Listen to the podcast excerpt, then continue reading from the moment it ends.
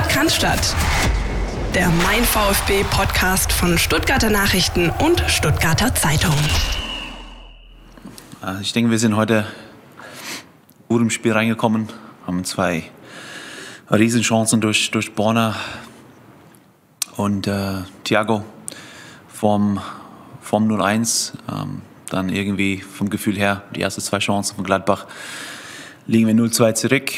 Und ähm, denke, war wichtig auch kurz vor der Halbzeitpause einen Anschlusstreffer zu erzielen durch Wataru Endo. Zweite Halbzeit haben wir gut, gut weitergemacht, waren druckvoll. Viele Bälle erobert, gute Restverteidigung gehabt, Angriffe ähm, schön, schön ausgespielt. Und äh, mit einem 2-2 war eine kurze Phase, wo wir passiver gewirkt haben, vielleicht für fünf Minuten, wo wir einmal durchgesteckt haben in die Halbräume, im Halbraum und wo Waldi auch äh, zieht und faul spielt am Ende am, am Rand des 16ers. Aber danach wieder den Faden sofort gefunden und äh, auch Bretter gehabt, auch früher auch in Führung zu gehen. Und freue mich aber sehr, dass die Jungs sich endlich mal äh, belohnen dürften durch eine sehr, sehr gute Leistung heute. Das war Trainer Pellegrino Matarazzo. Und wie hätten wir anders können, als nach dem ersten Sieg nach so vielen Wochen für den VfB Stuttgart als dem Trainer das erste Wort lassen für die 195. Podcast-Folge. Christian Pavlic, ich grüße dich. Ich grüße zurück, Philipp Meisel, und ich grüße auch alle da draußen, die uns hören und die uns, glaube ich, in den vergangenen Wochen immer wieder dabei zuhören mussten, wie wir gesagt haben, Mensch, ein Nackenschlag nach dem anderen, kommt irgendwann vielleicht der Wendepunkt, passiert es irgendwann, passiert es irgendwann. Äh, kleine Geschichte vorweg, bevor wir aufs Spiel eingehen. Äh, Samstag, äh, kurz nach 18 Uhr, kam Carlos Subina zu mir auf der Medientribüne und sagte zu mir, Christian, heute passiert's. Und was soll ich sagen, es ist passiert, Philipp Meisel. Es ist äh, tatsächlich selten, dass Carlos äh, das Ubina-Orakel sozusagen, ja, dass das positiv ausschlägt. Wenn es dann das mal tut und dann auch noch tatsächlich am Ende ein 3 zu 2 Heimsieg steht, dann ist das wirklich ein Tag, den man sich dick rot im Kalender anstreichen darf. Ja, ganz klar. Ein Comeback-Sieg, wie es ihn diese Saison noch nie gab vom VfB. Ein Comeback-Sieg, wie es ihn die letzten Jahre selten zu beobachten gab vom VfB. 0-2 Tore Rückstand, formschwache Fohlen. Dennoch, Christian, nimm uns mal so ein bisschen mit in die ersten 35 Minuten in der Arena, die ja eigentlich, also wer auch immer solche Drehbücher schreibt, der muss ja einen ganzen Baum vorher geraucht haben, oder? So, sonst fällt das sowas eigentlich gar nicht ein. Ja, es ist, ähm, ich glaube, wir könnten eine ganze Folge nur über dieses Spiel machen, weil ich finde, es so viele Geschichten ergibt, es so viele verschiedene Abschnitte hat, es so viele Komponenten gibt, die dazugehören. Ähm, wir werden natürlich äh, in unserer normalen Folge, in unserem normalen Rhythmus bleiben und haben nachher noch alle anderen Kategorien für euch. Aber das war schon ehrlich ein sehr äh, besonderer Abend. Und ich bin jetzt auch nicht das erste Mal im Stadion gewesen beim VfB. Ähm, und so einen Abend habe ich schon lange nicht mehr erlebt. Die ersten 35 Minuten hast du gesagt, ähm, jo, ähm, ich habe äh, da oben gesessen und es gibt tatsächlich auch die Momente, in denen ich nicht so wirklich weiß, was ich eigentlich sagen oder schreiben soll. Und das waren so Minuten spätestens, als dieses zweite Tor für die Borussia gefallen ist. Ähm, haben wir uns auch alle oben angeschaut und äh, meine WhatsApp-Chats liefen voll und alle haben nur so äh, gestammelt nach dem Motto, was, was ist denn jetzt schon wieder? Was ist denn, was machen wir denn jetzt? Was sollen wir denn damit anfangen? Ja? Du ähm, gehst entschlossen rein, du drückst die Borussia echt ordentlich hinten rein, du spielst dir die ersten großen Gelegenheiten. Ähm, und die Gäste, die ich glaube, nicht nur die 35 Minuten, sondern wirklich auch die ganzen 90 Minuten nicht so wirklich Bock auf Fußball hatten irgendwie, kommen aber zweimal vors Tor und ähm, erzielen zwei Tore. Und diese, also lassen wir es nicht nur beschränken auf die 35 Minuten. Ich, ich fand nämlich sehr interessant die Phase zwischen der 35. und der 38. Minute. Das waren also diese zweieinhalb, drei Minuten, in denen Gladbach 2-0 geführt hat. Da hast du richtig gemerkt im ganzen Stadion, so hier, hier kippt gerade was, entweder in die eine oder in die andere Richtung. Und hier ist es gerade sehr still im Stadion und ich wusste nicht, was ich groß schreiben soll. Die Kollegen haben sich ein bisschen äh, irritiert angeguckt. Und dann schießt Wataru Endo das 1-2. Und das war ähm, wahnsinnig wichtig. Äh, nicht nur vielleicht für den ganzen Rest der Saison, sondern wirklich in diesem kleinen Knackmoment, in diesen drei, vier Minuten, ähm, war das, war das unglaublich äh, elementar, weil ich glaube ich auch nicht gerne Lust gehabt hätte auf die Reaktion der 25.000, wenn es mit 0-2 in die Pause geht. So. Wataru fucking Endo habe ich hier aufgeschrieben auf unserem, auf unserem Sendungssheet. Ja, ähm, Sven Missintat hat Stunden später, nachts wahrscheinlich, als er noch nicht schlafen konnte, weil er noch vollgepumpt war mit Adrenalin bis in die Haarspitzen, einen Insta-Post abgesetzt, der mit Boss-Move äh, überschrieben war und er hat zwei Spiele parallel gestellt mit zwei Aktionen von Wataru Endo, deren Parallelen man absolut auch nicht übersehen kann. Das war das Spiel in der Aufstiegssaison gegen den HSV, auch 0 zu 2 zurückgelegen, auch zu Hause vor leeren Rängen damals. Endo macht das 1 zu 2. Jetzt 25.000, aber alle stumm, weil geschockt durch den Spielverlauf. Endo macht das 1 zu 2.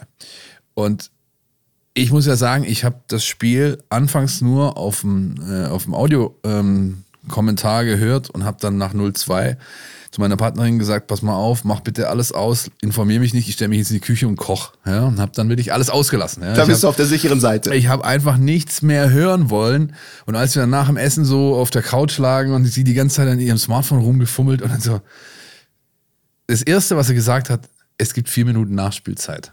Oh und ich habe dann schon an ihrer Tonlage, aber äh, an ihrer Stimmfarbe erkannt, okay, es kann nicht allzu schlecht stehen um VfB und so ging es dann schlussendlich auch aus. Aber ich habe mir jetzt im Nachgang die ganzen Spiele, äh, alles angeschaut, was ich mir anschauen konnte. Ja? Auch äh, das komplette Real Life, also zweimal 45 Minuten. Und ich muss sagen, was der Kapitän da für eine Leistung auf den Rasen gebrannt hat, schlägt für mich alle anderen Leistungen, wovon es einige gibt, die man herausheben kann bei diesem Spiel. Von einigen Spielern, ganz klar.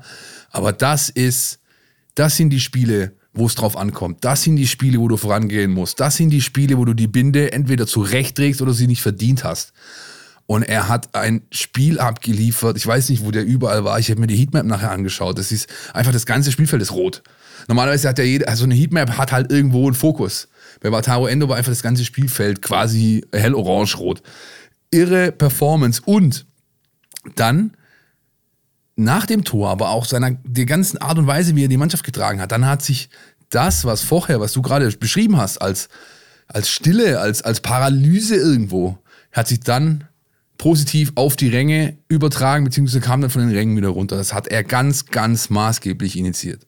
Philipp, ich kann nur sagen, ähm, du hast, glaube ich, von der gesunden Distanz her dann alles richtig gemacht, dass du das nicht alles äh, äh, mit ansehen musstest und durftest. Im Nachhinein ist es ein Wahnsinn gewesen. Wie gesagt, auch für mich persönlich, das sage ich ganz offen. Äh, ich glaube aber auch für alle, die im Stadion gewesen sind. Das ist ein, ähm, das, das ist ein Spiel, über das man noch lange reden wird. Ich, und zwar in meinen Augen auch völlig unabhängig davon, wie die Saison für den VfB ausgeht, weil in diesem Spiel so viel drin steckte. Und diese Energie im Stadion, die hast du, die hast du mit Händen greifen können. Das war, das war unglaublich. Und zwar direkt auch hinter uns auf den Rängen, auf der Haupttribüne, ähm, bei uns selbst. Also ich kann wirklich auch sagen, dass, es auch bei mir total gekribbelt hat. Und irgendwie du auch dieses Gefühl hattest, äh, um mal vorwegzugreifen, beim Stand von 2-2 haben wir uns natürlich auch schon ein bisschen Gedanken gemacht über die Bewertung, Einzelkritik und dann kam die Frage vom Kollegen Seliger neben mir, so, was machen wir eigentlich mit dem Kalajic heute? Dann sage ich ihm, und zwar völlig ohne nachzudenken, ich sage ihm, der Kalajic macht noch eins. 30 Sekunden später, Ding Dong. Und völlige Eskalation im Stadion. Ähm, es, war, es war in seiner Gesamtkonstruktion ähm, wie ein Theaterstück, das du irgendwie geskriptet hast für VfB-Fans, für die VfB-Fans, die seit dem 11. Dezember 2021 auf einen Sieg ihrer Mannschaft warten. Das ist nämlich das Datum, als der VfB mit dem VfL Wolfsburg gewonnen hat. Und dann auch noch möchte ich mit dem anschließen, was du gesagt hast, äh, Wataru Endo. Das ist ein, das ist für mich das Spiel seiner Karriere im VfB-Trikot bisher. Wir wissen nicht, was da noch kommt, aber das ist ein absoluter Meilenstein. Es gibt so wirklich ganz, ganz große Spiele und, und die Leistung von großen VfB-Spielern, an die man noch lange, lange zurückdenkt. Und ähm, das ist für mich äh, das Wataru Endo-Spiel schlechthin. Auch das HSV-Spiel war geil, ja, da hat äh, Sven Missintat recht. Ähm, aber was Wataru Endo da gemacht hat, der hat das Stadion mitgerissen, der hat hinten Löcher zugestopft, der hat äh, nach vorne Dampf gemacht, der war vorne anspielbar, der hat immer mal wieder auch klatschen lassen, hat äh, Lücken geöffnet, hat anderen Spielern sozusagen ähm, äh, die, die Freiräume ermöglicht, die sie dann am Ende auch nutzen konnten. Äh, hat auch nicht zu vergessen, diesen wunderbaren Pass auf dem Flügel entlang vor dem 2-2 geschlagen, äh, auf Thiago Tomasch, glaube ich. Es war für mich die perfekte Leistung äh, und die perfekte Leistung, die du auch als Kapitän bringen musst, um so eine Mannschaft mitzureißen und nicht einfach nur auf dem Platz zu stehen. Ähm, wir haben auch oft genug gefragt, wo sind die Typen beim VfB? Ja, gibt es jemanden, der da das Ruder in die Hand nimmt? Äh, ich habe ich hab am Samstag Endo gesehen und dazu auch noch mindestens mal äh, zwei andere mit Kalajic und Borna Sosa, der auch irgendwann im, im, zweiten Durchgang, Philipp, ich weiß nicht, ich hatte so leichte Kroatien-Vibes bei Borna Sosa. Das war so, da war so diese Besessenheit da. Ich will jetzt hier dieses Ding rumreißen. Ich gebe hier nicht auf bis zur letzten Sekunde. Und man denkt auch an diese Szenen, wie er dann nach dem Bochum-Spielen sich zusammengeklappt ist. Also das war auch so ein Spieler, der, der mich wahnsinnig überzeugt hat an diesem Abend. Es war krass. Auch noch eine schöne Parallele zu dem äh, zu, äh, zu Wataru Endo. Genau daran habe ich gedacht, an diese Szene, als Löwen den Elfmeter macht von Bochum in der 94. und Sosa von der Hockey einfach nach hinten umfällt. Ja. Und äh, jetzt war der Abpfiff da, nachdem der letzte lange Ball hinten rausgeprügelt wurde und Endo fällt einfach auf die Knie und es ist äh, also er hat einfach jeden, jedes Körnchen gegeben, was in dem drin war. So. Ja, und, und das ist übrigens für mich die Definition von das Herz auf den Platz lassen. Genau das ja, hat er gemacht. Absolut, absolut. Und ich kann ihm nur raten, er hat, ich gucke ja immer auf seinen Mundschutz. Er trägt ja mehrere äh, ähm, verschiedene Versionen. Er passt sie manchmal sogar, glaube ich zumindest, äh, der Trikotfarbe an. Ja? Diesmal hat er den äh, mit, den, mit dem weißen äh, ähm, äh, 10 vorne und äh, der Rest war schwarz. Also den behält er jetzt bitte voll drin, die restlichen neun Spiele. Sosa auch, ja, muss man erwähnen. Kalacic ähm, muss man ganz klar erwähnen.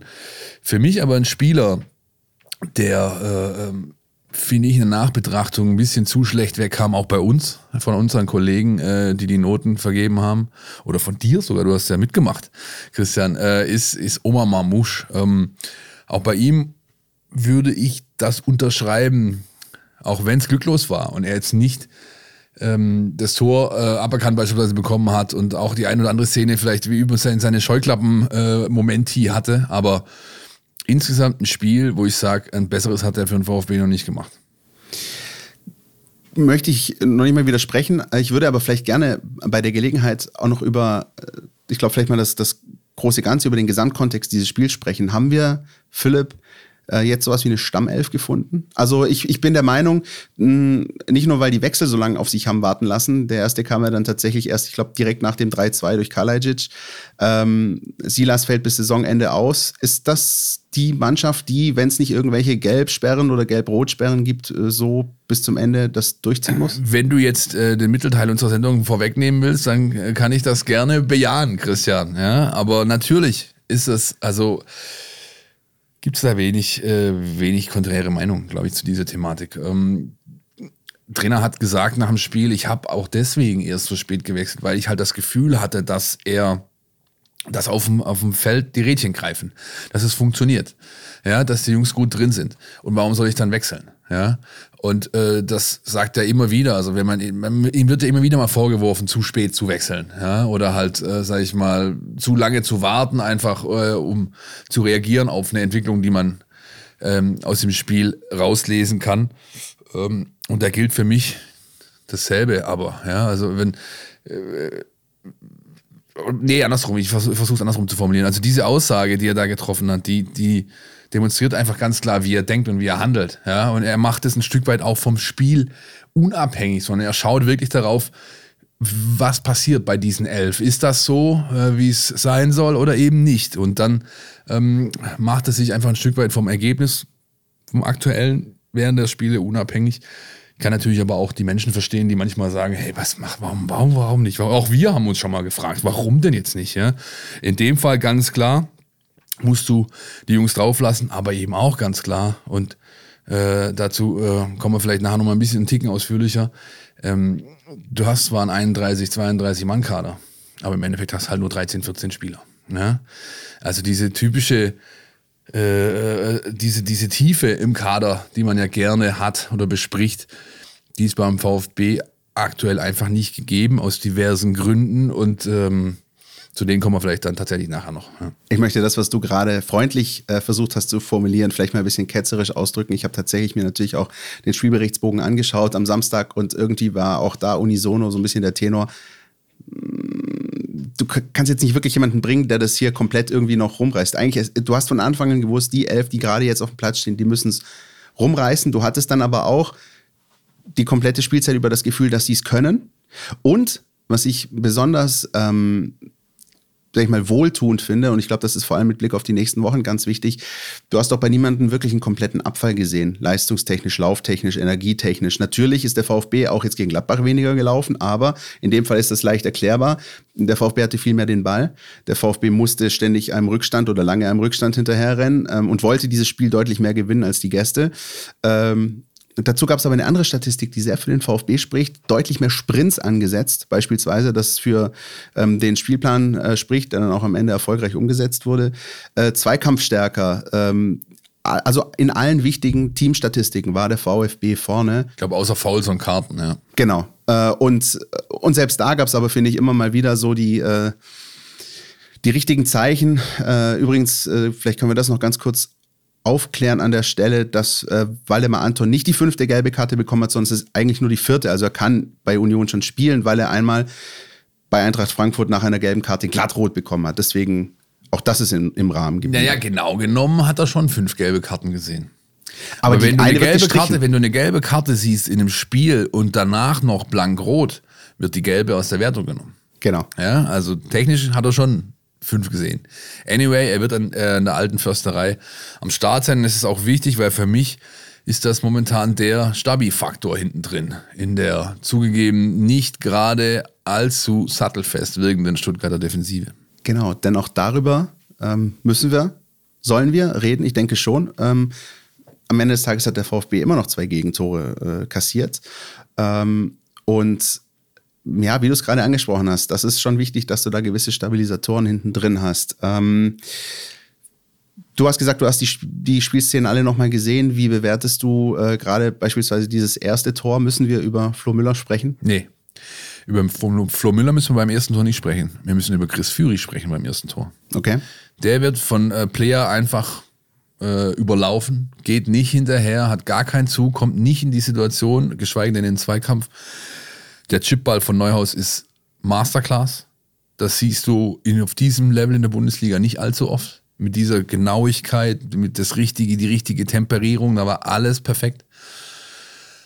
Und Player äh, macht ihn dann einfach. Da würde ich nicht über Müller sprechen wollen. Beim zweiten, finde ich, kannst du über Müller sprechen. Beim zweiten Tor. Da musst du natürlich auch erstmal über die Stuttgarter Defensivleistung in Gänze sprechen. Die ist natürlich nicht ausreichend, denn so einfach, wie die sich da durchspielen können, ähm, das ist dann wieder einmal ein Beleg dafür, dass diese Abwehr zu viele Gegentore zulässt und diese Mannschaft, man darf ja in der Def man sollte in der Defensivleistung nie nur die Abwehrkette oder nur den Torwart bewerten, sondern schon immer das Verhalten der ganzen Mannschaft und das ist da einfach dem Gegner zu einfach gemacht, auch wenn die One-Touch spielen, auch wenn das natürlich eine Mannschaft ist, die voller, voller hochkarätiger Techniker strotzt und so weiter.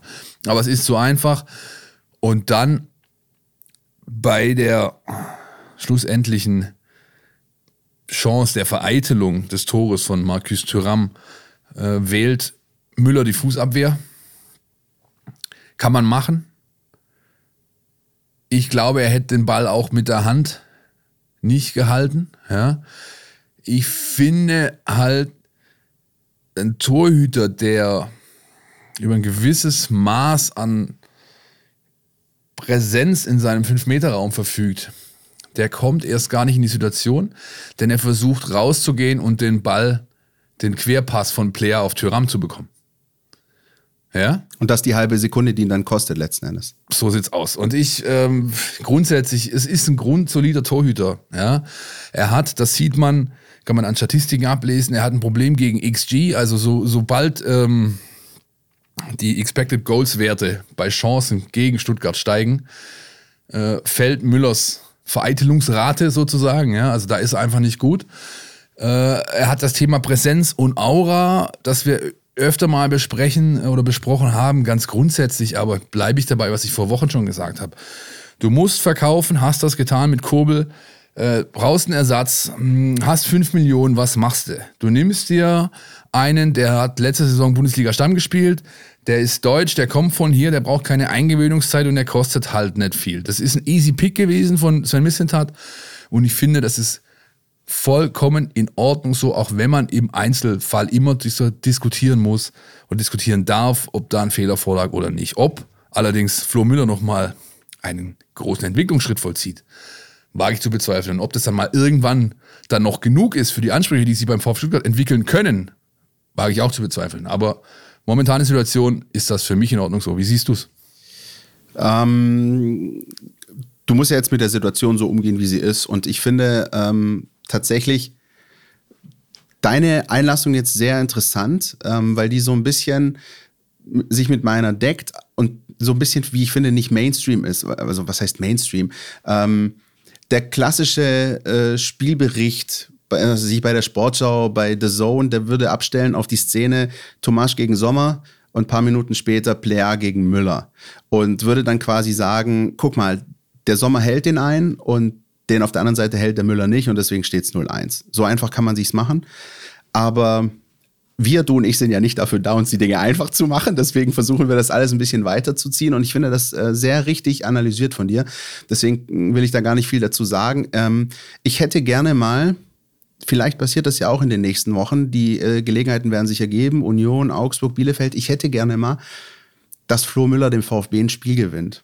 Ich glaube, das wäre ganz, ganz wichtig. Ähm, das hätte, naja gut, an, angenommen, er hält in der 94. den Elfer gegen Bochum. Aber das muss aber nicht so krass sein. Ja, es, es reicht auch, dass er einfach mal äh, da ist und dir am Ende mit einer Monsterparade die drei Punkte sichert. Ich glaube, das würde auch dafür sorgen, dass dieses Defensivkonstrukt beim VfB noch ein bisschen besser funktioniert und dass äh, auch die Vorderleute wissen, da ist einer, der ist im Zweifel nochmal da, auf den können wir uns verlassen.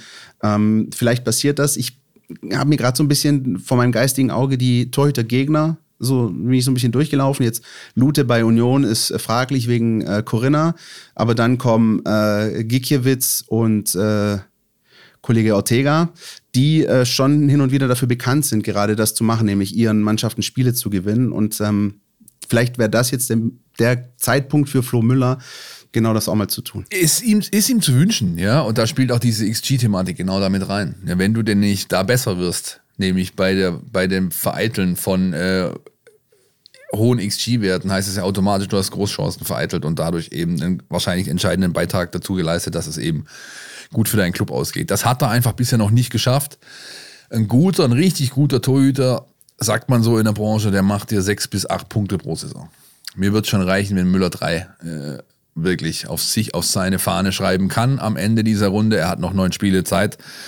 Und glaube ich, mehr müssen wir jetzt auch da nicht mehr drüber reden, oder? Eins will ich noch sagen zum Spiel, weil du gerade den ähm, Vergleich äh, zitiert hast von Sven Mislintat mit Wataru Endo, Anschlusstreffer damals gegen den HSV in der zweiten Liga.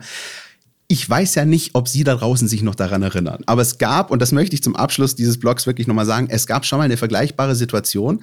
Ähm, das war 2011 der VfB im Abstiegskampf, damals mit Bruno Labbadia als Trainer, reist zum Samstagabendspiel an den Niederrhein zu Borussia Mönchengladbach und liegt zur Pause 2-0 hinten. Gewinnt das Ding dann am Ende. Ich meine, Pogrebniak, Harnik und dann in der 90. verwandelte Elfmeter Timo Gebhardt ähm, mit 3 zu 2 in Mönchengladbach. Und dieses Spiel gilt heute im Nachhinein als der Wendepunkt. Ja, also da war genau die Situation gegeben, wie jetzt am Samstag beim Spielstand von 0-2 war der VfB sportlich weg. Für viele. Ähm, und genauso war das diese zwei Minuten am Samstag auch. Ähm, aber aus 0-2 macht 3-2 an einem Samstagabend gegen Borussia Mönchengladbach. Vielleicht ist das so eine kleine Parallele und vielleicht wiederholt sich Geschichte doch, dass das, was 2011 so ein bisschen der Wendepunkt war, jetzt auch 2022 einer sein könnte. Ja, aber auch da kannst du das Hamburg-Spiel nochmal mit reinnehmen, weil ja. da war es ja genauso. Da hat auch äh, der VfB die schlechtesten Karten gehabt in dem Rennen nach da ganz oben und am Schluss hat er es eben gemacht und der, der Kickdown wurde eben in diesem Spiel quasi, äh, hat man den, den Fuß aufs, aufs Blech durchgedrückt sozusagen. Ja. Lass uns einen Satz vielleicht noch verlieren zu dem Spiel und dann ist wirklich, lass uns auf den Rest äh, äh, schauen, ja, irgendwie auf die Lage der Liga und so weiter. Aber diese Thematik, die dann im Nachgang des Spiels für ein gewisses Eintrüben der guten Laune gesorgt hat, die können wir natürlich nicht unerwähnt lassen. Was war denn da los im Gästeblock, Christian? Ehrlich gesagt ähm, habe ich das in dem Moment gar nicht so wahrgenommen, weil das zu dem Zeitpunkt passiert ist, als wir oben den größten Stress haben. Also du bereitest die ganzen Texte vor, ähm, kurz nach Abpfiff, äh, bereitest die Einzelkritik vor und die ganzen anderen Stücke und guckst, ähm, was so in diesem Netz abgeht. Und ähm, das waren wirklich so die Momente, in denen ich in meinem Tunnel war und gar nicht mitbekommen habe, äh, dass da was passiert ist. Ähm, hab dann aber natürlich am Abend dann die Bilder gesehen, äh, die in den sozialen Medien kursiert sind. Und ich glaube, da gibt es keine zwei Meinungen. Da äh, können wir nicht mehr sagen, außer das sieht echt scheiße aus. Äh, und das wirft kein gutes Licht auf, äh, auf den VfB in dem Fall, der diese äh, Ordnungskräfte beschäftigt, die da äh, für Deeskalation zu sorgen haben und nicht eben für das Gegenteil. Ähm, Natürlich wissen auch wir nicht, was jetzt da im Vorfeld passiert ist, äh, wie das die Minuten vorher in diesem Blog aussah, aber am Ende des Tages siehst du die Bilder und die sind durch nichts zu rechtfertigen in meinen Augen. Das war völlig unverhältnismäßig. Du siehst Menschen, die sich einfach wirklich nur in Verteidigungshaltung bewegen und da sind andere, die ein bisschen äh, ordnungstechnisch ihre, ihre Schultern breit machen und, und Boxclub-Moves machen. Ähm, ja, ganz, ganz schlimme Bilder, die, die den Abend aus VfB-Sicht echt trüben und wo ich hoffe, dass es dann entsprechende Schlussfolgerungen und Konsequenzen geben wird. Der VfB ist ja dabei, das momentan alles ein bisschen zu sichten. Ich glaube, das, das wird es geben, Christian. Also es ist ja, der Sicherheitsdienst ist ja so, so, so ein bisschen quasi Monopolist in Stuttgart. Ja. STS ist der größte Anbieter, macht ganz viele Sportgroß-Events, äh, betreut den VfB seit mehreren Dekaden, glaube ich sogar schon, betreut das Vereinsgelände rund um die Uhr und, und, und. Und ich meine, die werden natürlich schon sehr genau wissen, welche Leute sie in dem Gästeblock abgestellt haben. Deswegen, also die Personen sind klar identifizierbar, da brauchst du nicht mal Videomaterial dafür. Ähm, die Vereine stehen in Kontakt, äh, die Fans von Mönchengladbach möchten anklagen, werden das wahrscheinlich auch tun. Ich denke, da wird lückenlos aufgeklärt. Ähm, mehr wissen wir zu dem Zeitpunkt der Aufnahme jetzt nicht.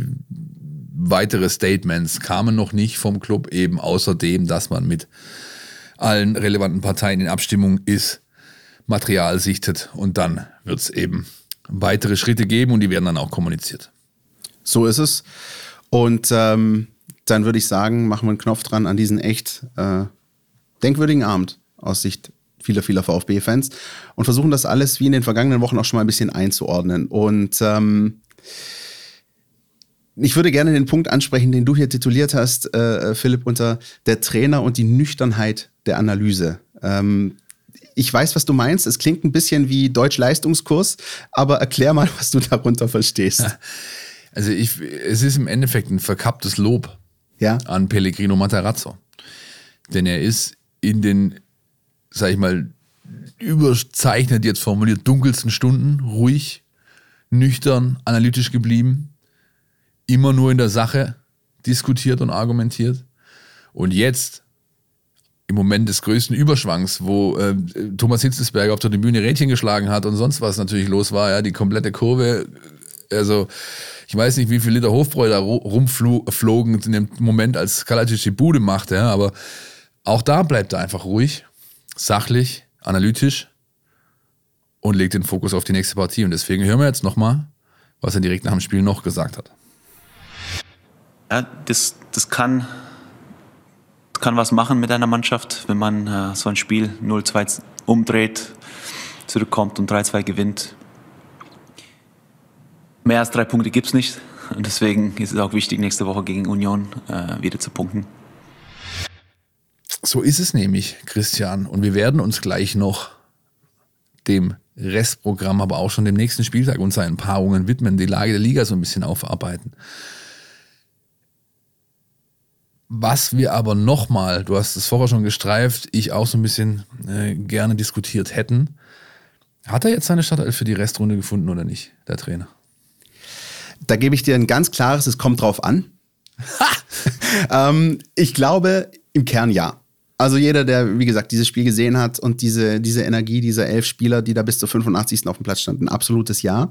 Ich glaube, es gibt so kleine äh, Komponenten, die immer mal wieder dafür sorgen können, dass da ein bisschen was durchgemischt wird. Zum einen ganz klar, wenn dann wirklich mal Gelbsperren kommen und die werden noch kommen, dann müssen wir uns äh, nichts vormachen. Es wird äh, die eine oder andere Gelbsperre geben. Das kommt normalerweise immer gerade jetzt um diese Jahreszeit auch. Ähm, da wird der Trainer immer wieder reagieren müssen. Und dann habe ich immer noch ein bisschen, müssen wir schauen, wann er zurückkommt, äh, tatsächlich Pascal Stenzel Ende im Hinterkopf, der, wie ich finde, in, äh, in Hoffenheim ein ganz ordentliches Spiel gemacht hat und wo das dann, glaube ich, auch gegnerabhängig sein wird. Denn wir dürfen auch nicht vergessen, dass Pellegrino Matarazzo natürlich voll fokussiert ist auf sein Team, aber wirklich auch einer ist, der immer sehr den Gegner äh, unter die Lupe nimmt.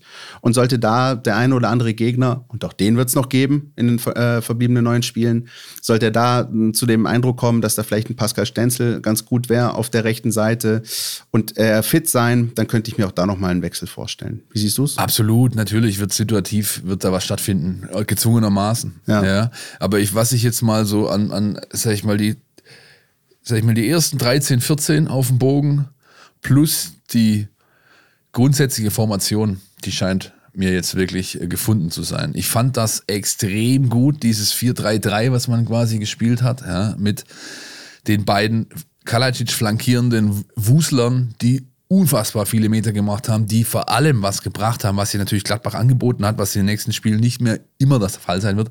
Aber Tiefe, Tiefe, Tiefe, Tiefe, Tiefe, Tiefe. Hat der Trainer immer wieder angesprochen. Gladbach mit ihrem körperlosen, äh, fast schon, mir doch egal, äh, Auftritt, den die da hingelegt haben, hat sie natürlich einfach hingelegt, ja.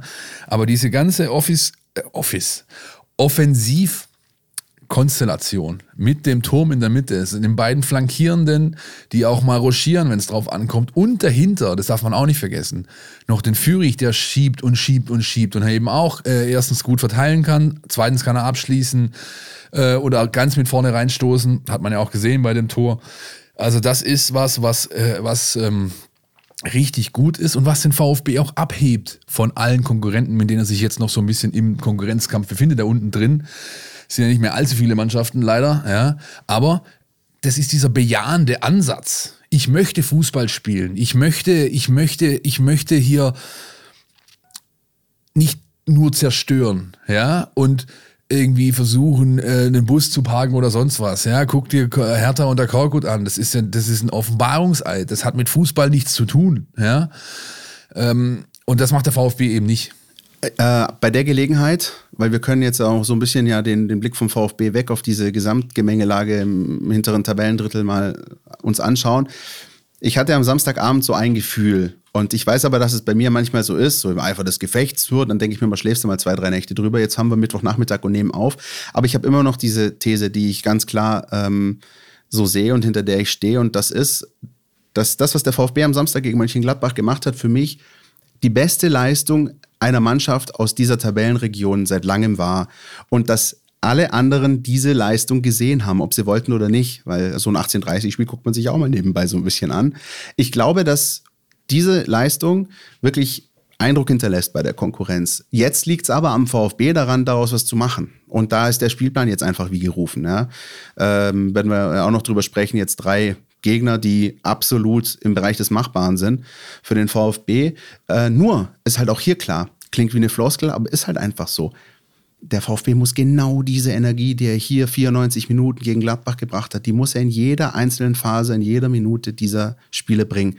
Wenn er ein bisschen nur nachlässt, dann wirst du auch von Union, von Augsburg, von Bielefeld gefressen, so wie es in der Hinrunde passiert ist. Und einer, und da möchte ich dir nochmal den Ball zuspielen, weil ich weiß, dass es jetzt vielleicht eine kleine Sternstunde des Philipp Meisel. Einer, der für mich sehr auch dafür steht, dass das gelingen kann, äh, ist Atakan Casemiro beim VfB Stuttgart, der auch in meinen ganzen WhatsApp-Gruppen in den vergangenen Wochen wahnsinnig an Ansehen gewonnen hat. Ich glaube, viele äh, Fans, die den VfB Woche für Woche sehen, merken jetzt, dass er doch echt eine große Bedeutung für dieses Konstrukt hat auf dem Platz momentan.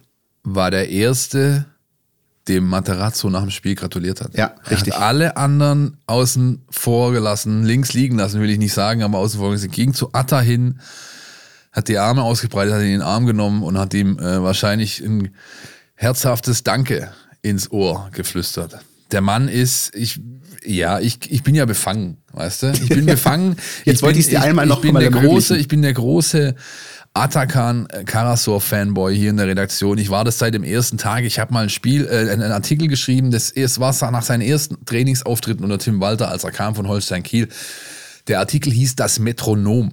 Ich erinnere mich. Ja, weil einfach, also Spielkontrolle aus der Tiefe raus, genau wissen, wann muss ich aufdrehen, wann muss ich verzögern, wann muss ich, wann muss ich äh, äh, mehr Speed reingeben in meine Aktion. Das ist, er ist wahrscheinlich kein Spieler, der äh, in, die, in die absoluten Top, Top, Top 10 der Bundesliga auf dieser Position zu zählen ist. Aber er ist ein unfassbar wichtiger Spieler, weil er dieses Spiel versteht.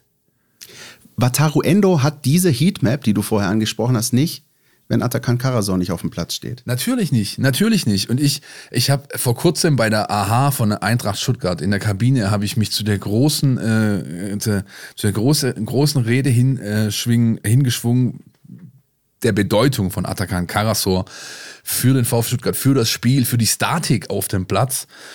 Und ich habe ihm, ich habe meinen Kollegen gesagt, unter anderem José dabei, Spanier, ja, der äh, Madridista, also Real-Fan, ja. Und ich habe ihm gesagt, warum sind Groß und Modric so gut? Weil sie Casemiro haben. Warum ist bei PSG Di Maria, Messi und können davon machen, Neymar, was sie wollen? Weil sie Verratti haben. Du brauchst diese Spieler und ich will jetzt nicht so weit gehen, Atta in eine äh, Reihe mit Casemiro und Verratti zu stellen. Für mich Verratti der beste Spieler weltweit auf dieser Position. Guckt euch mal ein PSG-Spiel an. Vielleicht habt ihr es diese Woche schon getan, wenn sie gegen Real spielen. Marco Verratti ist der beste Spieler aktuell weltweit auf der 6. Gibt es keine zwei Meinungen. Und wenn ihr eine andere habt, gerne, aber dann schickt sie mir äh, info at mein VfB oder packt sie in die Kommentare oder was auch immer. Aber da stehe ich dazu und diese Bedeutung, die diese Arbeiter haben für eine Mannschaft, die kommt mir halt oft äh, äh, wird die mir nicht oft nicht wertgeschätzt genug. Ja, ich habe dann sogar noch, ich bin noch weitergegangen in der AHA-Kabine von der Eintracht. Ich habe noch gesagt, warum haben Summer, Möller und wie sie alle heißen 96 so geglänzt? Weil fucking Dieter Eils auf dem Platz stand. Ja, das ist richtig. So, Punkt, fertig. Mehr habe ich nicht zu sagen. Dann äh, sag ich einfach nur äh, und zitiere damit den großen Otto Baric. Und vielleicht ist das dann die nächste These, die wir mitnehmen können. Kommt Frühling, kommt VfB?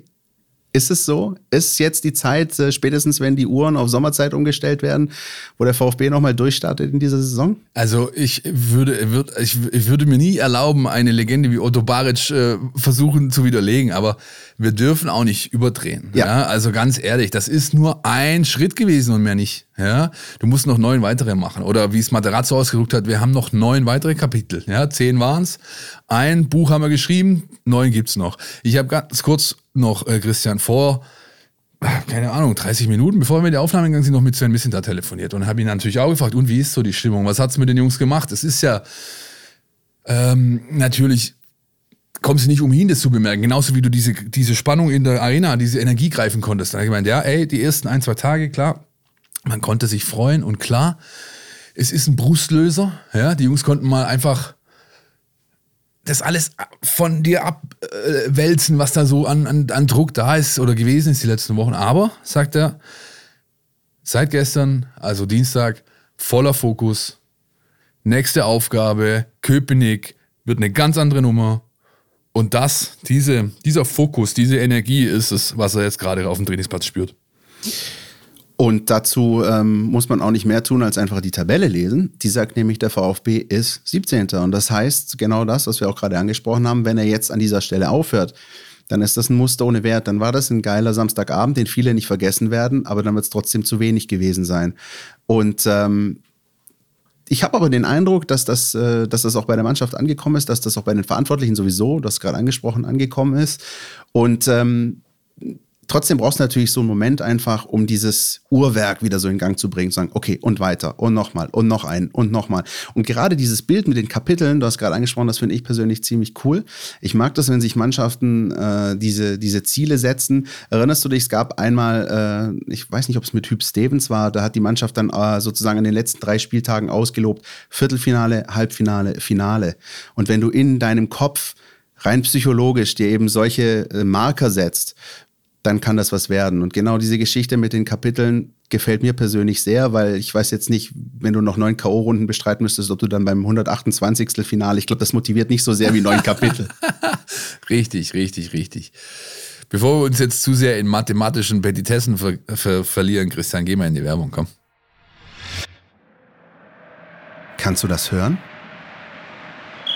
Endlich ist die Bundesliga wieder am Start. Ich bin Christian, du kennst mich aus dem Mein VfB Podcast Podcast und ich freue mich riesig.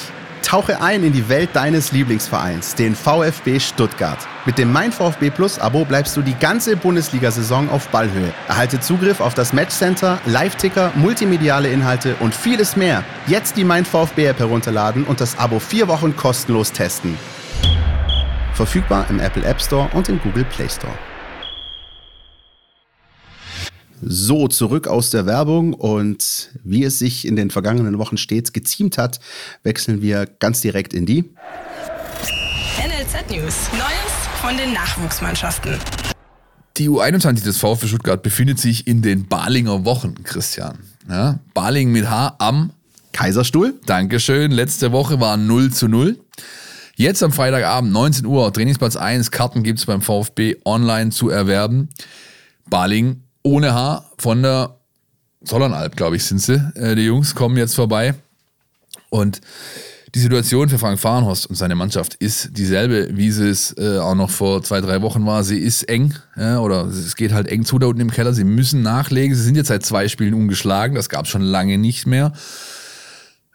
Haben auch, glaube ich, ein ganz gutes Momentum äh, für sich erarbeitet. Ähm, und Sie werden am Freitagabend unterstützt werden aus dem Profikader. Zuletzt waren Wahid Fagi, Alexi TBD auf dem Platz, dazu 5 U19-Spieler auf der Bank. Die wird es an diesem Wochenende, an diesem Freitagabend nicht auf der Bank geben, denn da liegt der komplette Fokus auf dem Highlight am Sonntag. FCB Campus in München. Pokal Halbfinale für die DFB Quatsch, für die VfB U19.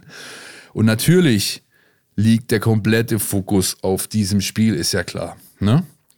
Das ist so. Ähm, die U19, jetzt mal ein bisschen zynisch gefragt, hat die sich jetzt gerade irgendwie die Auszeit zur rechten oder zur falschen Zeit genommen, weil es ja jetzt die zweite Niederlage in Folge gab. Erst äh, im Derby, vor zehn Tagen haben wir darüber gesprochen, 0-1 kurz vor Schluss, jetzt 0-3. Äh, gegen Astoria Waldorf. Äh, ist das nochmal so ein letztes Hallo wach oder wie, wie ordnest du das ein? Also ich habe gerade eben nicht nur mit Sven Missinter telefoniert, sondern auch mit Lukas Laupheimer, dem äh, Kapitän der U19 vom VfB. Und er hat mir glaubhaft versichert, es ist überhaupt kein Thema mehr, diese beiden Spiele. Sie haben es aufgearbeitet. Er sagt auch, du musst beides trennen. Karlsruhe war eben so, dass äh, sie eigentlich ähm, ein ganz ordentliches Spiel gemacht haben, nur halt äh, das, was sie nach vorne getragen haben, nicht zu Ende gebracht haben. Ja. Und er hat ein Stück weit auch gesagt, ja, die Atmosphäre hat schon auch eine Rolle gespielt. Und eben Karlsruhe, die so, okay, wir jetzt gegen alle. Ne? Und das ähm, kann dann halt so ausgehen. Das Spiel jetzt gegen Waldorf, 0 zu 3, gegen eine Mannschaft, die du ganz klar dominieren musst, plus rote Karte für Davino Knappe, der leider dann auch am Sonntag fehlen wird, obwohl es Pokal ist, aber die rote Karte zählt leider. Das Ärgerlich. Ja, Ärgerlich, genau, richtig. Ähm, ähm, ich kann ihn nur zitieren. Er sagt, wir haben das alles aufgearbeitet, wir haben klar miteinander gesprochen. Auch er, nicht nur der Trainer Willig, äh, hat mit der Mannschaft gesprochen, sondern auch er als Kapitän. Äh, wir sind alle unfassbar fokussiert und heiß auf dieses Spiel. Wir wissen um die Bedeutung. Wir wollen alle nach Berlin und wir werden das am Sonntag auch mit allem, was wir haben, versuchen zu realisieren. Ja, äh, der Abwehrchef Littig ist wieder mit dabei, der war gelb gesperrt äh, zuletzt gegen KSC ähm, und hat in Waldorf, glaube ich, auch nicht seinen besten Tag erwischt. Der ist wieder mit dabei. Auf der Kippe steht so ein bisschen Castanaras, ähm, der hier und da äh, Problemchen hat. Ähm, da wird es wahrscheinlich eine Punktlandung werden, dass er spielen kann. Aber auch bei ihm weiß ich halt, der ist so, ich meine, er hat ja nicht umsonst gesagt, ich will nicht zu U21 jetzt im, im Winter, sondern ich will bei der U19 bleiben, mit den Titel gewinnen. Der wird alles versuchen, um an diesem Spiel auf dem Platz zu stehen. Ihr könnt entweder nach München fahren, da hingehen. Das Spiel kostet keinen Eintritt. Ihr könnt einfach hinfahren, euch das anschauen oder aber ihr nutzt den Stream FCB TV, der ja, Fernsehsender des FC Bayern München, wird das Spiel irgendwie, wo genau, weiß ich nicht, aber er wird es kostenlos streamen und alle Infos, die ihr zum Spiel braucht, plus Kommentare, Einschätzungen von Missentat und von Laubheimer und von Willig gibt's von mir zu lesen in der Mein VfB App rechtzeitig vor dem Spiel am Wochenende auf dem FCB Campus. Wäre das auch geklärt, dann haben wir noch die U17, die äh, 2-1 gewonnen hat. Irgendwie scheint Nürnberg für die Nachwuchsteams dieses Jahr ein gutes Pflaster zu sein. Da funktioniert es auswärts, auch mit so knappen Siegen. Ja, am Walzner Weiher ist es halt auch ganz nett, ehrlich gesagt. Also Nürnberg hat einen guten Campus, das ist eine Top-Anlage für den Jugendbereich in Deutschland und anscheinend scheint es echt ein gutes Pflaster zu sein. Ja, man kann der Mannschaft von Markus Fiedler auch da nur ein Kompliment machen, weil sie einfach das, was wir immer die letzten Wochen gesagt haben, Woche für Woche auf dem Platz zeigt. Gierig sein, dranbleiben, immer weitermachen, nicht allzu, die Dinge allzu hoch hängen. Und äh, sie grüßen weiterhin von der Tabellenspitze. Und auch sie spielen am Wochenende gegen den FC Bayern. Und zwar ebenfalls am Sonntag, ebenfalls um 13 Uhr. Zu Hause allerdings, auf dem Einser. Ne? Also ihr könnt sogar Folgendes machen. Ihr müsst nicht nach Bayern fahren und auf den FCB-Campus gehen, sondern ihr stellt euch einfach auf den Einser, feuert die U17 an und guckt euch nebenher auf dem Smartphone den Stream aus der, von der U19 an. Ja? Dann habt ihr einen Bayern-Doppel. Eintritt ist sogar kostenfrei. U17 kostet nichts in Stuttgart. Hingehen, Spaß haben, dabei sein, die Jungs unterstützen. Punkt. Also wir haben Sonntag 13 Uhr nicht irgendwie mit den Nachwuchsteams des VfB beschäftigt ist, dem ist echt nicht zu helfen. So viele Möglichkeiten zeitgleich, das ist echt schon überragend. Sonntag, 13 Uhr, VfB U19 auswärts im Pokal, VfB U17 daheim gegen die Bayern. Und dann würde ich sagen, Philipp, without further ado, let's go to the next game. VfB auswärts an der alten Försterei und lass uns doch einfach mal zuerst direkt den Sportdirektor hören. Ist nur ein Spiel. Wir haben noch neun. Wir sind weiter in einer Herausfordererposition. Wir sind weiter 17. Und jetzt gilt es einfach, diese Energie, die wir heute freigesetzt haben, nach 0-2, darf man nicht vergessen, nach 0-2 auf 3-2 zu drehen, die gilt es jetzt einfach mitzunehmen und das komplett in das Spiel äh, gegen Union auswärts zu übertragen, wo wir noch nie gewonnen haben. Ähm, und da einfach auch alles dran zu setzen, direkt dort weiterzumachen. Mir war es ganz wichtig, jetzt nochmal den Sven hier einzuspielen vor dem letzten Block unserer Sendung, dem Union-Block. Denn auch er sagt nochmal klipp und klar, es ist halt nur ein Spiel gewesen. Wir brauchen uns nicht allzu viel drauf einbilden. Ist schön, mitnehmen, darauf aufbauen. Aber jetzt geht es halt Woche für Woche weiter um alles. Und das in diesem Fall jetzt gegen eine völlig andere Mannschaft. Ne? Wir haben ja vorhin schon davon gesprochen, dieses Körperlose, was Mönchengladbach äh, an den Tag gelegt hat. Ja? Nicht nur jetzt gegen Stuttgart, aber auch schon die Wochen davor. Und jetzt hast du halt eine der körperlichsten Mannschaften überhaupt in der Liga. Union ist die älteste Truppe in der Liga, der VfB die jüngste. Union ist die Mannschaft mit den meisten Zweikämpfen, oder glaube ich, sind die unter den ersten drei. Ja? Und diese Körperlichkeit, die gilt es jetzt halt erstmal zu überwinden. Oder aber auf dem Level mitzuspielen. Da sehe ich den VfB allerdings nicht. Ich auch nicht, aber äh, ich versuche jetzt gerade mal so ein bisschen. Äh, wir hatten Carlos Subina am Anfang der Folge, der ins Stadion gekommen ist und gesagt hat, äh, heute passiert's. Ich komme jetzt mal zu dir, Philipp, und sag dir, die sind fällig. Jetzt wird's mal Zeit. Wenn du nicht diesen Schwung von diesem Spiel mitnimmst, und ja, wie gesagt, Bedeutung nicht zu hoch hängen, sind auch nur drei Punkte, aber der VfB hat es jetzt so oft versucht gegen Union. Und die sind, wie du gesagt hast, ekelhaft. Und das Hinspiel war ekelhaft. Und das war nicht schön. Und die scheinen im VfB nicht zu liegen.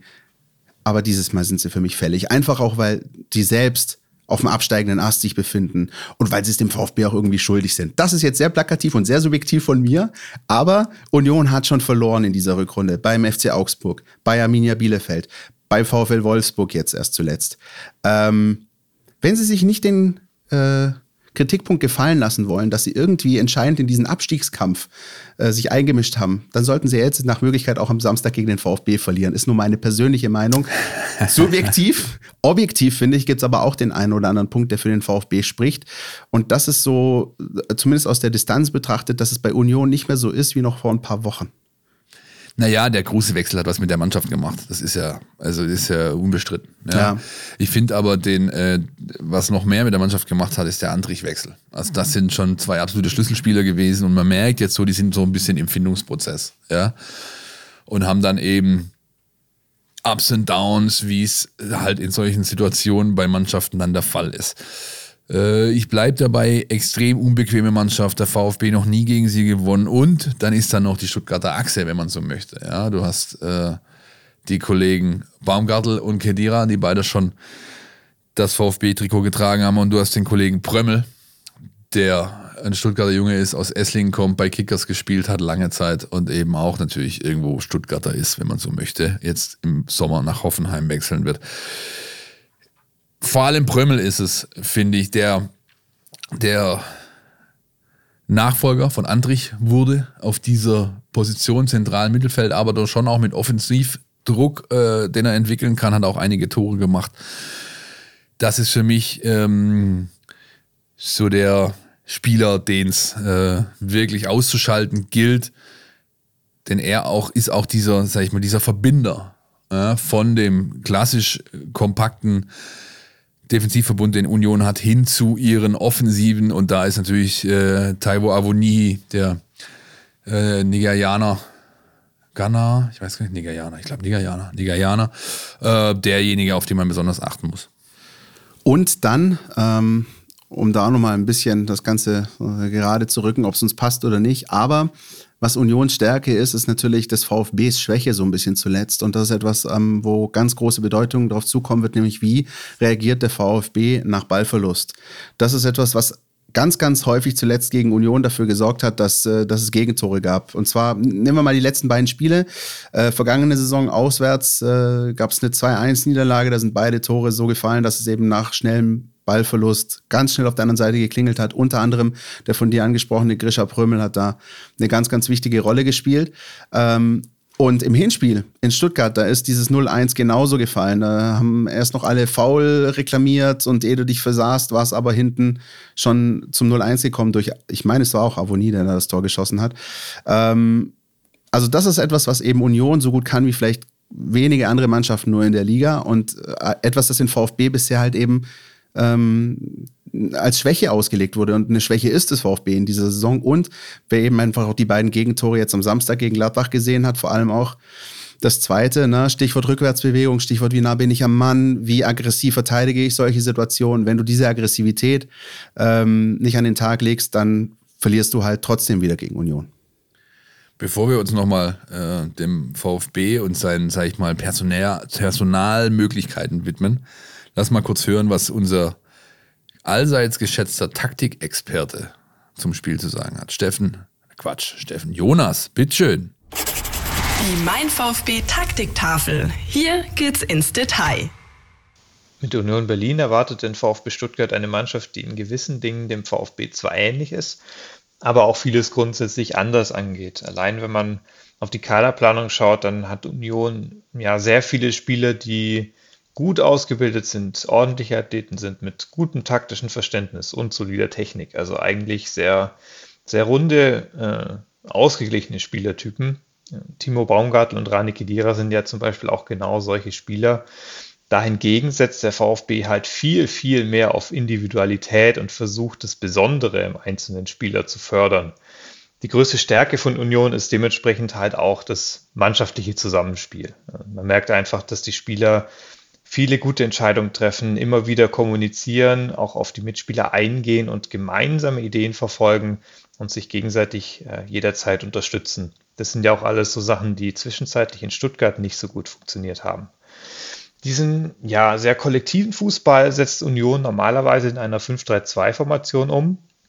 Im Spiel nach vorne versuchen sie das Mittelfeld sehr schnell zu überbrücken. Ähm, sie arbeiten da viel mit, mit langen Bällen oder auch mit flachen Vertikalpässen und da haben sie dann tatsächlich auch vereinzelt richtig gute Steilklatsch-Kombinationen dabei. Ähm, die Achter stoßen da dann äh, immer wieder nach und unterstützen die Angriffe. Ähm, vor allem Haraguchi ist da auffällig, der, der da sehr emsig unterwegs ist und sich immer wieder einklingt in die Angriffe. Ähm, defensiv äh, verteidigen sie im 5-3-2 äh, vor allem sehr, sehr kompakt. Ähm, die Achter gehen auch weite Wege, um die Außenverteidiger des Gegners anzulaufen. Da könnte man als VfB überlegen, ob man nicht ähm, situativ in der Dreierkette aufbaut, um diese Achter noch weiter rauszulocken und Überzahl gegen die zwei Spitzen zu schaffen. Ähm, wo Union auch ein bisschen anfällig ist, ist äh, im Verhalten der Fünferkette. Ähm, die Abwehrspieler rücken da äh, wirklich extrem aggressiv raus und teilweise auch ein bisschen übermütig. Die könnte man mit flinken Doppelpässen und Drehungen äh, so ein bisschen versuchen, ins Leere laufen zu lassen. Gerade Thiago Tomasch mit seinem Tempo und seiner Quirligkeit könnte da, äh, könnte da richtig Alarm machen. Äh, es wird natürlich trotzdem schwer, vor allem weil Union zu Hause spielt, aber im Moment scheint diese Mannschaft durchaus schlagbar zu sein. Vielen herzlichen Dank, Jonas Bischofberger, um das auch nochmal ganz, Danke, ganz groß hinauszustreichen. Ähm, gerne, gerne Philipp Meisel und ähm, ja, einfach auch gut, da nochmal den kompakten Blick zu haben. Und es wird nicht einfach. Ja, Sieg gegen Gladbach hin, Sieg gegen Gladbach her. Ähm, ein taktischer Aspekt, Philipp, auf den wir noch eingehen sollten, ist die Frage nach der Sechserposition beim VfB. Oder wie man im Deutsch-LK sagen würde, die Causa Mangala. Ja, die ist offen, äh, sage ich dir ganz ehrlich. Ich glaube,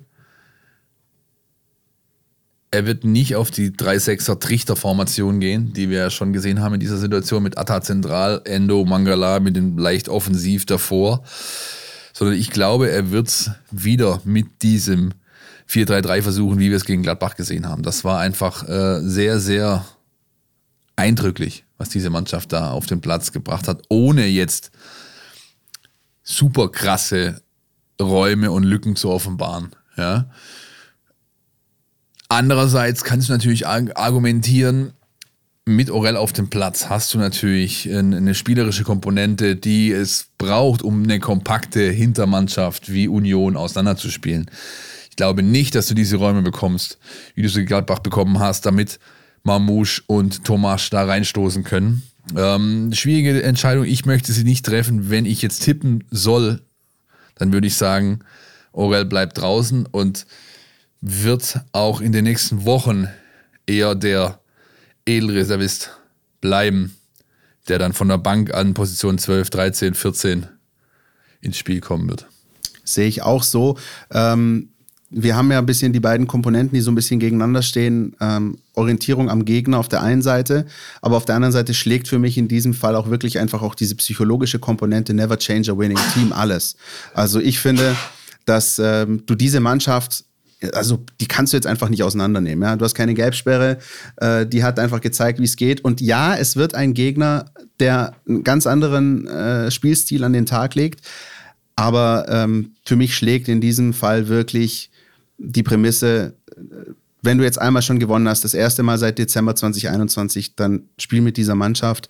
Und ähm, wenn du merkst, dass es überhaupt nicht funktioniert, dann kommt eben das sagenwobene In-Game-Coaching. Und dann muss eben Pellegrino Matarazzo aber dann noch schnell reagieren. Also wenn er merkt, das geht hier überhaupt nicht so, dann, dann erwarte ich äh, von ihm auch, dass er dann halt entsprechend zügig reagiert. Aber das, äh, ehrlich gesagt, bin ich da sehr zuversichtlich. Ich werde euch in der App mit allem versorgen, was ihr braucht rund um das Spiel. Dann gibt es auch kurz vor Anpfiff die letzten Informationen, ob Andreas Lute jetzt spielen kann oder nicht bei Union. Der hat, wie gesagt, Corinna zu Besuch. Bin Kön übrigens gefragt worden, was, was, was für eine Corinna, was redet ihr da eigentlich? um das vielleicht nochmal kurz dar darzustellen. Ja, es geht darum, positiv auf Corona getestet. Aber wir könnten gut. sie auch Rona nennen zukünftig, anstatt Corona. Sharona. Sharona. Ja, nein, also ähm, wie gesagt, ich bin äh, mit den Kollegen Preis und Dürr vor Ort an der alten Försterei in Köpenick war. Und ähm, ja, werde euch mit allem versorgen, was ihr braucht rund ums Spiel. Und dann werden wir nächste Woche in aller gebotenen Ausführlichkeit darüber sprechen, wie sich der VfB an dieser schönen Spielstätte, an die er gar keine guten Erinnerungen hat, geschlagen hat. Ich bin auch mal gespannt, was die Fans machen. Ne? es darf nicht voll ausgelassen werden, aber Gäste sind zugelassen. Während dann die Woche drauf gegen Augsburg 60.000 in Stuttgart sein dürfen, dürfen schon so um die 10, 15, glaube ich, jetzt an der alten Försterei sein. Und wir wissen alle, dass es das erste Spiel vor Fans ist seit dem Relegationsrückspiel. Und da gab es ja schon die ein oder andere Thematik zwischen den beiden Fangruppen. Da ist noch nicht das letzte Wort gesprochen. Hoffentlich kommt der Ordner-Thematik vom Gästeblog in Mönchengladbach vom Wochenende nicht nochmal eine dazu, sondern die Menschen äh, benehmen sich dahingehend, dass sie einfach ihre Energie darauf verwenden, ihre Mannschaft bestmöglich anzufeuern, anstatt sich gegenseitig auf die Nuss zu geben. Definitiv. Und äh, dann sei natürlich auch unbedingt gesagt, äh, Corinna hin, Corinna her. Wir wünschen natürlich auch den Sportsfreunden Lute und Behrens äh, möglichst milde Verläufe und dass das alles gut rumgeht. Ja. Und dass auch dieses Spiel generell jetzt auch von beiden Vereinsseiten nicht so sehr von dieser Thematik überlagert wird, sondern wirklich die beiden Teams äh, mit bestmöglichsten Aufstellungen da reingehen können und äh, am Ende vielleicht ein ähnlich gutes Spiel dabei rumkommt wie am vergangenen Samstag. Ob das meine Pumpe mitmacht, ist die andere Frage, aber ich glaube, die VfB-Fans haben jetzt Blut geleckt und hätten jetzt Bock auf das nächste Erfolgserlebnis. Zwei Sachen haben wir noch als Rausschmeißer für euch. Zum ersten, oder als erstes, es gibt eine neue App-Version seit Anfang dieser Woche. Wir haben äh, technische Themen behoben im Hintergrund, noch nicht alle. Es ist ein weiteres großes Update geplant, aber erst nach der Saison dann, wenn alles hoffentlich weiterhin äh, auf erste Liga äh, die Zeichen stehen. Aber geht bitte in die App Stores, zieht euch die neueste Version, das ist die V431, glaube ich, wenn ich es richtig weiß. Du, du klingst äh, wie die Dame beim Bürgerservice der Stadt Ostfildern, aber ich glaube ja, dir einfach ich mal. Ich weiß auch nicht so genau, ich bin nicht so mit Technik und so und dieses Interwebs und so, weißt du, aber. Jedenfalls aber, geht in die Stores und holt euch die aktuellste Version. So sieht's aus, dann äh, verpasst ihr auch garantiert nichts am Spieltag jetzt äh, in Köpenick. Und das zweite, das müssen wir euch natürlich auch ans Herz legen, nämlich der Spieltag äh, des VfB in Köpenick, das ist der 12. März. Der 12. März ist auch das Gründungsdatum des Kommando Cannstatt 1997. Und aus diesem Grund und für diesen Anlass, aus diesem Jubiläum heraus, haben wir uns gedacht, Christian und ich, wir gehen die Jungs mal besuchen. In ihren Räumlichkeiten. Und wir sprechen mit ihnen, mit heute aktiven Mitgliedern aus dem Führungszirkel, aber auch mit Gründungsmitgliedern von vor 25 Jahren, über die letzten 25 Jahre dieser Ultragruppierung, die in Stuttgart ja die erste war, die größte bis heute ist und auch in Deutschland eine der ersten ist, die zu einer gewissen Relevanz gekommen ist in all diesen Jahren.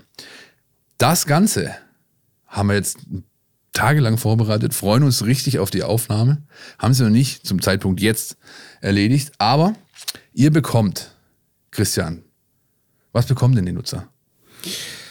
Die Nutzer bekommen eine Folge im XXXL-Format, äh, die wir auch ein bisschen aufsplitten werden. Also es ist einfach nicht so, dass wir jetzt da wirklich nur 20 Minuten ähm, mit Ihnen quatschen, sondern wenn wir schon mal die Gelegenheit haben, dann wollen wir die auch wirklich auskosten und in aller Ausführlichkeit darüber sprechen. Das heißt, es wird äh, gleich mehrere Episoden geben. Es wird äh, ein bisschen unterteilt werden in verschiedene Blöcke und die wird es für euch eben auch als App-Kunden dann abzurufen geben. Also nicht in diesem sogenannten Free TV frei empfangbaren Interwebs, sondern für unsere Abokunden äh, exklusiv. Ähm, ob schon, Philipp, ob Danke, schon wir Christian. die Aufnahme noch nicht im Kasten gewartet. haben, äh, gehe ich davon aus und bin mir sicher, dass es äh, für euch äh, ein Hörvergnügen werden wird und dass da wirklich viele interessante Geschichten auch ähm, zu hören sein werden. Längentechnisch, also was die reine Länge angeht, schicke ich jetzt schon mal schöne Grüße an die Kollegen von Zeit Online, ja, an den Alles gesagt Podcast. Das wird schon so in die Richtung gehen. Äh, und wir freuen uns einfach drauf und hoffen, dass wir euch damit eben auch nochmal ein zusätzliches Feature bieten können. So sieht's aus. Drei Podcast Spezialfolgen zu einem Thema. Die erste kommt Freitagmorgen, die zweite Freitagnachmittag und die dritte Samstagmorgen, sodass ihr es wirklich auch hören könnt noch vor dem Spiel, wenn ihr das wollt. Exklusiv in der App, nur für mein VfB Plus Kunden. Also, wenn ihr noch keine seid, dann gibt es eigentlich jetzt nur noch eine Möglichkeit, wenn ihr euch für diesen Themenkomplex interessiert. Geht in den Store eurer Wahl, zieht euch die App und holt euch zumindest das Probeabo für vier Wochen. Dann könnt ihr diese drei Folgen hören. Das war's für diese Woche. Herzlichen Dank. Ich freue mich so ein bisschen, ehrlich gesagt, auf äh, Samstag, auf das Spiel, auf das ganze Wochenende und hoffe, Christian, dich nächste Woche hier wieder begrüßen zu dürfen. Und wir haben schon wieder positive Nachrichten vom Wochenende zu besprechen. Das hoffe ich auch. Wünsche dir und euch allen da draußen ein schönes Wochenende. Wir hören uns. Podcast statt. Der Mein VfB Podcast von Stuttgarter Nachrichten und Stuttgarter Zeitung.